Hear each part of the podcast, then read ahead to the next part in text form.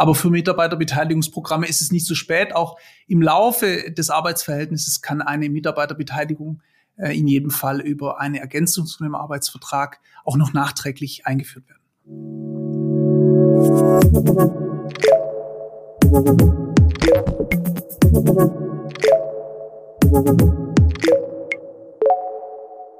Hallo liebe Zuhörer, herzlich willkommen zu einer neuen Folge des Ebner Stolz Mittelstandstalks. Mein Name ist Julia Schmidt, ich bin Redakteurin bei FAZ Business Media.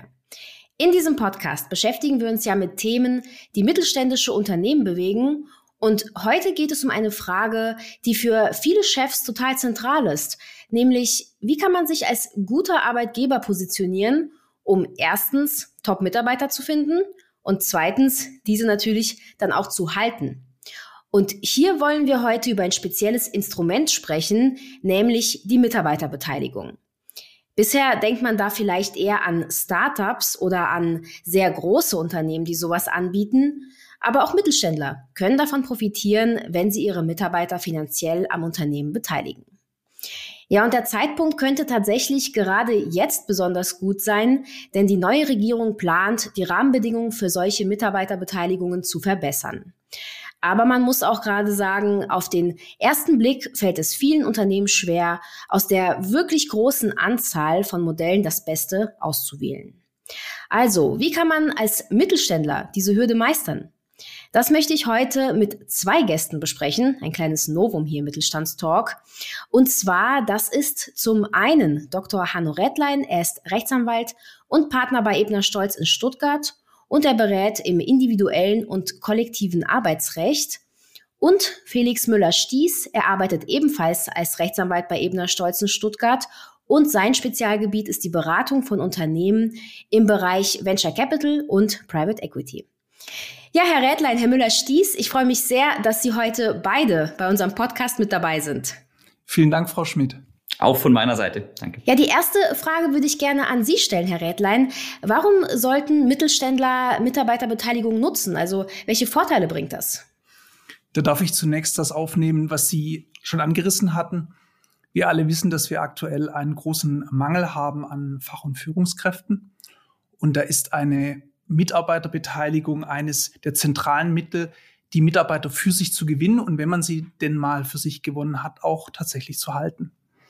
Darüber hinaus dürfen wir nicht vergessen, dass eine Mitarbeiterbeteiligung dazu beitragen kann, bei den Mitarbeitern das Engagement und auch das unternehmerische Denken zu fördern, was ebenfalls in der heutigen Zeit ein schöner Beitrag ist zum Unternehmenserfolg. Und bei kleinen und auch jungen Unternehmen ist es schließlich möglich, die Mitarbeiter an der Finanzierung der Unternehmung ähm, zu partizipieren und somit sich auch hier einen Vorteil zu verschaffen. Herr Redlein, äh, tatsächlich legen Menschen ja bei der Jobsuche häufig äh, viel Wert darauf, dass es eine Form der Mitarbeiterbeteiligung gibt. Äh, warum ist das so? Also was versprechen die sich denn davon? Einer der Faktoren ist tatsächlich, dass die Mitarbeiter heute immer mehr sich mit dem Unternehmen selber, mit den Produkten, aber auch mit dem Inhalt der Unternehmung identifizieren wollen und nicht einen nur Arbeitnehmerbeitrag leisten möchten, sondern auch darüber hinausgehend. Und dieser nur Arbeitnehmerbeitrag hat auch einen Faktor hinsichtlich der Wertschätzung. Sie treten dann gegenüber ihrem Arbeitgeber auch als Mitunternehmer auf und ähm, wollen so auch ihr Bild in den, bei den Kollegen und dem Arbeitgeber schärfen. Herr Müller-Stieß, ich habe es ja äh, eben schon angedeutet, es gibt viele verschiedene Modelle. Ähm, wie finde ich denn als Unternehmer das richtige Modell für die Mitarbeiterbeteiligung? Das ist in der Tat gar nicht so einfach, weil so wie Sie sagten, es gibt eine ganz große Bandbreite an Möglichkeiten, wie ich Mitarbeiter als Unternehmer an meinem Unternehmen beteiligen kann. Fängt an bei der klassischen GmbH-Beteiligung oder bei Belegschaftsaktien, bei denen dann der Mitarbeiter tatsächlich Gesellschafter des Unternehmens wird geht dann bis hin zu stillen Beteiligungen, Mitarbeiterdarlehen, auch Genussrechten oder momentan ganz im Trend virtuellen Modellen wie zum Beispiel Phantom Stocks. Auch einfache Bonusregelungen, also kein formales Beteiligungsprogramm, sondern eine Vereinbarung mit dem Mitarbeiter individuell kann häufig diese Ziele, die ich mir als Unternehmer setze, äh, unterstützen. Das ist auch der erste Schritt, den ich brauche, um zu entscheiden, was ist denn für mich das richtige Modell. Ich muss meine Ziele definieren. Die Ziele, die ich mit dieser Beteiligung verfolge, nicht nur im Hinblick darauf, sind das jetzt Mitspracherechte, die ich meinen Mitarbeitern an meinem Unternehmen gewähren möchte oder nicht, sondern auch im Blick darauf, was sich meine Mitarbeiter vorstellen, was sind deren Bedürfnisse und wie kann ich meine Mitarbeiter aus der Perspektive bestmöglich incentivieren. Die nächste Frage, die ich mir als Unternehmer stellen muss, ist dann die Frage, wann denn der Mitarbeiter von seiner Beteiligung profitieren soll. Also denkbar sind zum Beispiel einmalige Beteiligungen, wenn ich als Unternehmer mein Unternehmen veräußere. Das ist häufig in den Venture Capital Bereichen, bei den Startups ein sehr relevanter Bereich. Aber im Mittelstand auch mindestens genauso relevant kann eine fortlaufende Beteiligung sein, beispielsweise am jährlichen Gewinn des Unternehmens oder bei Erreichen bestimmter sonstiger Kennzahlen. Je nachdem, wie ich mich dann entscheide, hat diese Entscheidung wieder Auswirkungen sowohl auf die Dokumentation, die ich dafür brauche, auf den Gesellschafterkreis, wie der sich später zusammensetzt, aber auch auf die Arbeit, äh, Arbeitsverträge mit den Arbeitnehmern und schlussendlich auch auf die Frage, wie das Ganze zu besteuern ist. Herr Rädlein, ähm, worauf müssen Unternehmen vielleicht noch achten, wenn sie so ein Programm einführen wollen? Eine wesentliche arbeitsrechtliche Implikation ist die Frage, welchem Kreis ich denn dieses Mitarbeiterbeteiligungsprogramm gegenüber öffnen möchte. Es können einerseits alle Mitarbeiter sein, es können aber auch nur bestimmte Mitarbeiterkreise sein, wie zum Beispiel leitende Angestellte. Eine weitere Frage, die ich mir stellen muss, wie soll das Programm finanziert werden?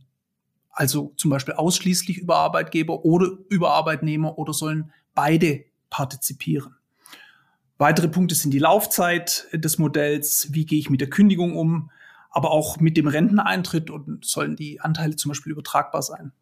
Schließlich hat sich gezeigt, dass all die Vorteile, die wir uns versprechen, ähm, nur dann wirklich ziehen, wenn wir die Mitarbeiter rechtzeitig und effektiv ins Boot holen. Das heißt, all die Punkte, über die wir gesprochen haben, müssen den Mitarbeitern gegenüber auch so kommuniziert werden, dass sie von ihnen auch als Vorteile wahrgenommen werden. Sie haben jetzt eben am Anfang gesagt, man muss sich überlegen, äh, ob es nur für leitende Mitarbeiter ist oder für alle Mitarbeiter. Können Sie da vielleicht sagen, wo sehen Sie da die Vor- und Nachteile? Die Vorteile, wenn wir alle Arbeitnehmer mit einbeziehen, sind natürlich die, dass die Vorteile, die wir definiert haben und besprochen haben und die wir uns erhoffen, dann auch wirklich für alle Mitarbeiter gelten.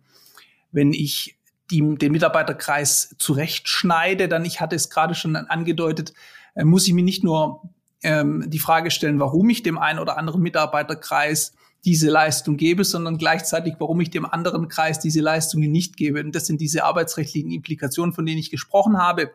Man kann das sachlich begründen, aber man muss sich eben diese Entscheidung sehr bewusst treffen, um nicht möglicherweise dann äh, sich Nachteile einzuhandeln, die man nicht möchte. Mhm. Aus Motivationssicht könnte man ja sagen, da hat man dann irgendwie eher die Motivation, in eine Leitung aufzusteigen als Mitarbeiter. Das wäre eine positive Komponente dieses Zuschnitts, da haben Sie absolut recht.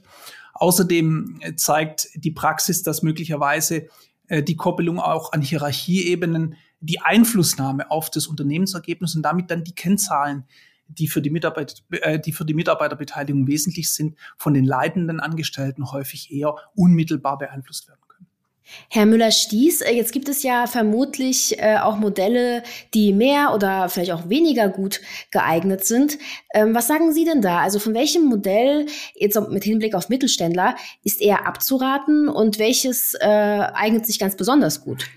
Das ist natürlich pauschal sehr schwierig zu beantworten und hängt von sehr vielen Faktoren ab. Grundsätzlich könnte man sagen, dass dieser langjährige Klassiker eine direkte Beteiligung am Unternehmen, beispielsweise im Fall der GmbH über Geschäftsanteile oder wenn wir jetzt in der Rechtsform der AG wären, über Belegschaftsaktien, sich nur in sehr engen Fallkonstellationen tatsächlich anbietet, mitunter schon, aber eben im begrenzten Maße. Äh, warum? Zunächst ist es mal so, dass durch diese Direktbeteiligung die Mitarbeiter unmittelbar Gesellschafter werden, wie auch die anderen Gesellschafter, einhergehend mit sämtlichen Vermögens- und Mitwirkungsrechten, die sie dadurch bekommen. Entsprechend quotal ihrer Beteiligung, aber sie lassen sich nicht ganz ausschließen. Das ist was, das muss man als Unternehmer gut abwägen, ob man das möchte und wenn ja, in welchem Umfang. Dazu kommt, dass mit diesen Vermögens- und Mitwirkungsrechten auch Pflichten einhergehen, die den Mitarbeiter treffen und gerade jetzt, wenn wir unter dem Aspekt der Incentivierung nochmal äh, das Ganze betrachten, schauen die Mitarbeiter natürlich in erster Linie auf den Benefit, den sie daraus ziehen und nicht unbedingt auf die Pflichten, die sie damit treffen. Auch da gilt es sehr genau abzuwägen, ob die Mitarbeiter gewillt sind, in dieses darüber hinausgehende Risiko mit reinzugehen oder nicht. Dazu kommt, dass gerade die Direktbeteiligung mit Blick auf die GmbH oft mit sehr großen administrativen und äh, finanziellem Aufwand verbunden ist. Weil egal in welcher Form ich beteilige, ob ich jetzt Anteile übertrage, die ich schon habe, oder ob ich neue Anteile schaffe, ich schaffe das tatsächlich nur mit Mitwirkung eines Notars. Das ist zwingend erforderlich. Und auch gerade bei der GmbH sind da die Namen der Mitarbeiter, die beteiligt sind, öffentlich im Handelsregister einsehbar. Muss nicht schlimm sein, ist aber oft ein Abwägungspunkt, der dazu führt, dass diese Direktbeteiligung nicht das erste Mittel der Wahl ist. Auch für die äh, Mitarbeiter, die dann davon betroffen sind, also die finden das vielleicht auch nicht mal gut? Gerade von Seiten der Mitarbeiter, ja. Mich würde mal interessieren, wie das jetzt so ganz konkret in der Praxis aussieht. Ähm, Herr Rädlein, vielleicht können Sie was dazu sagen. Also was, was sind so wirklich gängige Mitarbeiterbeteiligungsprogramme dann? Ein in der Praxis sehr gängiges Mittel, Mitarbeiter zu beteiligen, sind stille Beteiligungen. Hier legen die Mitarbeiter ihr Vermögen in die Gesellschaft ein und partizipieren so an Gewinn und Verlust. Einer der Vorteile ist, dass über die Verzinsung und die Laufzeit relativ frei entschieden werden kann. Und ähm, welche weiteren Vorteile gibt es da? Ein weiterer Vorteil an der stillen Beteiligung ist, dass die Art der Beteiligung von der Rechtsform der Gesellschaft nicht abhängig ist. Das ist bei anderen Beteiligungen sehr wohl der Fall. Vorteilhaft ist auch, ich hatte es schon angerissen, dass die Form relativ wenig reguliert ist. Das heißt, die Arbeitgeber und Arbeitnehmer können sich relativ frei entscheiden, wie sie diese stille Beteiligung ausgestalten. Schließlich, der Herr Müller-Stieß hat es gerade angedeutet, haben wir im Rahmen der unmittelbaren Beteiligung Mitwirkungsrechte. Diese sind im Falle der stillen Beteiligung auf, in Anführungszeichen, einfache Informationsrechte beschränkt. Und auch hier haben wir, der Herr Müller-Stieß hat es ebenfalls angedeutet, eine reine Innengesellschaft. Das heißt, die Beteiligten sind nicht zwingend nach außen hin zu identifizieren. Herr Müller-Stieß, was mich noch interessieren würde, ähm, man spricht ja auch momentan viel von äh, virtuellen Beteiligungen wie Phantom Stocks oder Virtual Shares. Ähm, gerade bei Startups ist das ja beliebt. Was hat es denn damit auf sich? Vielleicht können Sie da noch ein bisschen dazu erzählen. Sehr gerne. Ja, die virtuelle Beteiligung, wie der Name schon sagt, ist keine echte Beteiligung. Das heißt, wir lösen uns von dem, was wir jetzt vorhin auch schon mal besprochen hatten, dass dann diese Mitwirkungsrechte und Pflichten zwingend greifen, sondern wir stellen den Mitarbeiter virtuell so, als sei er Gesellschafter, ohne dass er das tatsächlich ist. Wir schaffen ein Konstrukt, was ihm eine gesellschaftsrechtliche gesellschaftsrechtlich ähnliche Stellung vermittelt, ohne dass wir jetzt aber den Weg gehen müssen, wie wir ihn vorhin beschrieben hatten, beispielsweise bei der GmbH über den Notar einer Direktbeteiligung. Umgesetzt wird das Ganze durch eine Vereinbarung zwischen dem Unternehmen selbst und dem Arbeitnehmer mit der Spezifikation, die man dann recht frei entscheiden kann. Sprich, ist es eine laufende Beteiligung? Ist es vielleicht tatsächlich nur diese einmalige im Exit-Fall? Äh, all diese Themen lassen sich recht flexibel und leicht in diesem virtuellen Beteiligungsprogramm oder bei einer virtuellen Mitarbeiterbeteiligung, wenn es beispielsweise nur auf einen Mitarbeiter abzielen soll, umsetzen. Dadurch, dass wir nicht in eine Direktbeteiligung gehen, brauchen wir typischerweise, je nach Ausgestaltung, aber regelmäßig keine Mitwirkung des Notars. Ähm, das heißt, wir sind da vom Aufwand, auch von den Kosten sehr viel günstiger. Und das ist auch der Grund, Sie hatten es in der Frage schon genannt, warum gerade äh, typischerweise Startups und junge Unternehmen in, in diese Richtung zielen. Auch weil man so vielleicht äh, Fachkräfte bekommt, denen man, weil man als junges Unternehmen in der Frühphase noch nicht über die Kapitalausstattung verfügt, vielleicht nicht die sonst üblichen Gehälter zahlen kann und dann über diese virtuelle Beteiligung, die dann ähm, ohne großen Aufwand auf dieses normale Gehalt aufgesetzt werden kann, den Mitarbeiter zusätzlich ähm, äh, binden und äh, in einem bestimmten Fall auch incentivieren kann.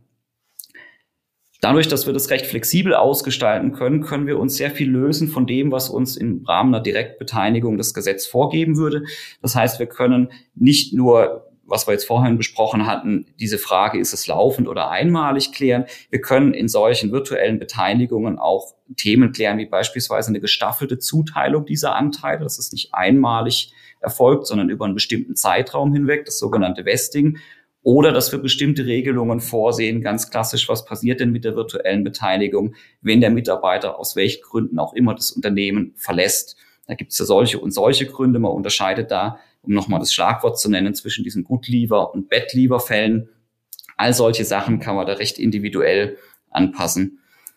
Wenn man dieses, äh, diese Mitarbeiterbeteiligung einmal aufsetzt, dann bietet es sich an, das Ganze als Rahmenprogramm gleich zu machen. Deswegen spreche ich auch immer von einem Mitarbeiterbeteiligungsprogramm, äh, was dann im Zweifel für mehrere Mitarbeiter gilt, weil wir in der Stufe auch recht flexibel viele verschiedene Mitarbeiter in dieses Programm aufnehmen können oder nicht, je nach Entscheidung. Da wird der Hanno Redland vielleicht noch was dazu sagen können zu der Frage, wie ich das arbeitsrechtlich umsetze. Ähm, aber vom Grundsatz mal, äh, dieses Ganze so offen gestalten, dass ich als Unternehmer die Wahl habe und die Flexibilität, wann ich welche Mitarbeiter da einbeziehe. Und ist das jetzt eher so ein neueres Phänomen oder gab es das früher auch schon? Ich würde jetzt nicht mehr sagen, dass es ein neueres Phänomen ist. Es äh, kam die letzten Jahre verstärkt auf, wird äh, beispielsweise in den USA schon viel länger so gelebt, weil es da auch einfach andere Rahmenbedingungen bisher gab.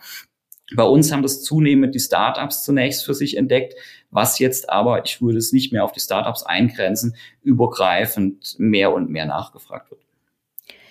Ähm, mich würde mal ein Anblick in die Praxis mal ganz konkret interessieren. Ähm, wie sind Sie denn vorgegangen, als Sie so eine virtuelle Beteiligung eingeführt haben? Also was sind da so die Schritte und ähm, wie, wie wird das denn von den Mitarbeitern vielleicht auch angenommen?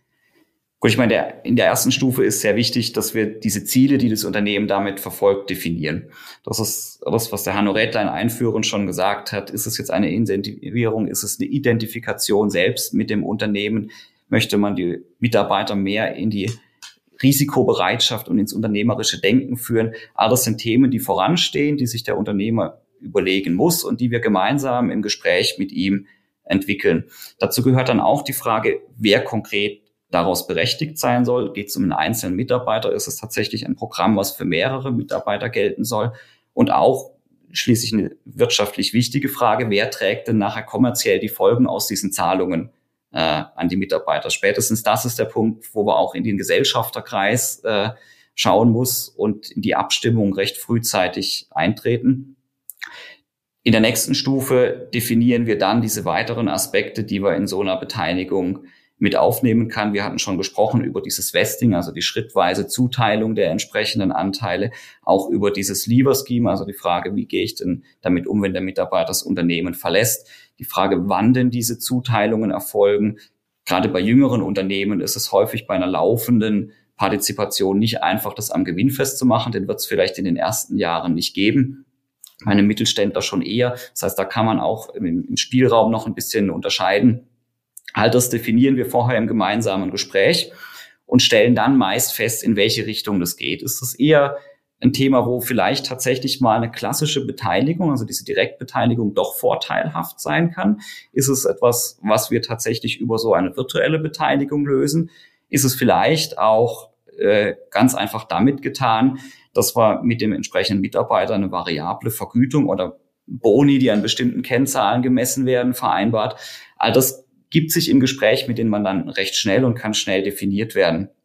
Wir sehen dann oft in den Gesprächen, dass äh, nicht nur jetzt bei Startups, sondern ich hatte es vorhin schon mal erwähnt, gerade auch bei den klassischen mittelständischen Unternehmen zunehmend die Wahl auf diese virtuelle Beteiligung fällt, oftmals geschuldet aufgrund dieser Flexibilität, die wir damit äh, einfach mitnehmen können. Vielleicht darf ich noch eine zeitliche Komponente hinzufügen, ähm, Felix wir haben immer die Situation, dass wir Mitarbeiterbeteiligungsprogramme dann gründen können, wenn wir das Unternehmen selber gründen. Das heißt von Anfang an, das ist ein sehr schöner Zeitpunkt. Aber für Mitarbeiterbeteiligungsprogramme ist es nicht zu spät. Auch im Laufe des Arbeitsverhältnisses kann eine Mitarbeiterbeteiligung äh, in jedem Fall über eine Ergänzung zu einem Arbeitsvertrag auch noch nachträglich eingeführt werden. Ich würde fast sogar sagen, dass letzteres der häufigere Fall ist, äh, dass wir noch nicht unmittelbar bei Gründung des Unternehmens solche Aspekte mitbedenken, vielleicht zunehmend in der jetzigen Start-up-Sphäre, aber äh, typischerweise auch tatsächlich in späteren Jahren noch aufsetzen, wenn es eben darum geht, die genannten Ziele irgendwie im Unternehmen implementieren und erreichen zu wollen. Ja, für Mittelständler, die jetzt schon etabliert sind, gibt es da ja auch quasi gar keinen anderen Weg mehr. Genau. Ähm, Herr Müller-Stieß, äh, ich habe es ja schon eingangs so ein bisschen erwähnt, der Gesetzgeber hat im, im letzten Jahr auch äh, steuerliche Erleichterungen geschaffen, äh, die eben diese Mitarbeiterbeteiligung schmackhaft machen sollen. Können Sie da vielleicht kurz ausführen, wie die aussehen? Kann ich gerne, ja. Zum einen äh, ist es so, dass Beteiligungen eines Arbeitnehmers am Unternehmen des Arbeitgebers unter gewissen Voraussetzungen äh, mit einem Freibetrag Steuer- und Sozialabgaben frei sind. Diesen Freibetrag kann ich jährlich nutzen. Die Hürden sind hierbei recht hoch. Eine große praktische Relevanz im Markt sehen wir davon momentan nicht. Bei Startups ähm, ist es so, dass ich die Besteuerung als Arbeitslohn, was man typischerweise je nach Beteiligungsmodell erkennen kann, stunden kann über einen längeren Zeitraum und damit nicht zu Beginn schon in die Versteuerung, Besteuerung fallen, sondern erst zum Ende hin, beispielsweise bei einer Veräußerung der Mitarbeiterbeteiligung oder wenn ein gewisser Zeitablauf ist. Das Ganze gilt aber nicht für alle Unternehmen. Das setzt voraus, dass die Gründung dieses Unternehmens, was das äh, aufsetzen möchte und in Anspruch nehmen möchte, nicht länger als zwölf Jahre zurückliegt und dass es tatsächlich eine unentgeltliche oder verbilligte Vermögensbeteiligung am Unternehmen selbst ist. Gelten denn die Steuerbegünstigungen für jede Form der Mitarbeiterbeteiligung oder gibt es da auch Ausnahmen? Leider nicht. So wie ich eben meinte, es setzt voraus, dass es tatsächlich eine Direktbeteiligung ist. Das gilt für beides angesprochene, sowohl für den Freibetrag als auch für diese Stundungsmöglichkeit. Ähm, das greift immer dann, wenn ich unmittelbar als Gesellschafter an dem jeweiligen Unternehmen beteiligt bin. Auch bei einer virtuellen Beteiligung gibt es Möglichkeiten, diese Besteuerung zu vermeiden. Das ist dann aber auf einer anderen Basis. Wir sind jetzt tatsächlich schon fast am Ende unserer Zeit. Äh, Herr Rädlein, ich hätte noch eine Frage zum Abschluss an Sie. Ähm, man muss ja sagen, im internationalen Vergleich hinkt Deutschland ja beim Thema Mitarbeiterbeteiligung so ein bisschen hinterher. Das hat die Ampelkoalition erkannt und die Regierung will da die Rahmenbedingungen äh, verbessern. Welche Veränderungen wünschen Sie sich?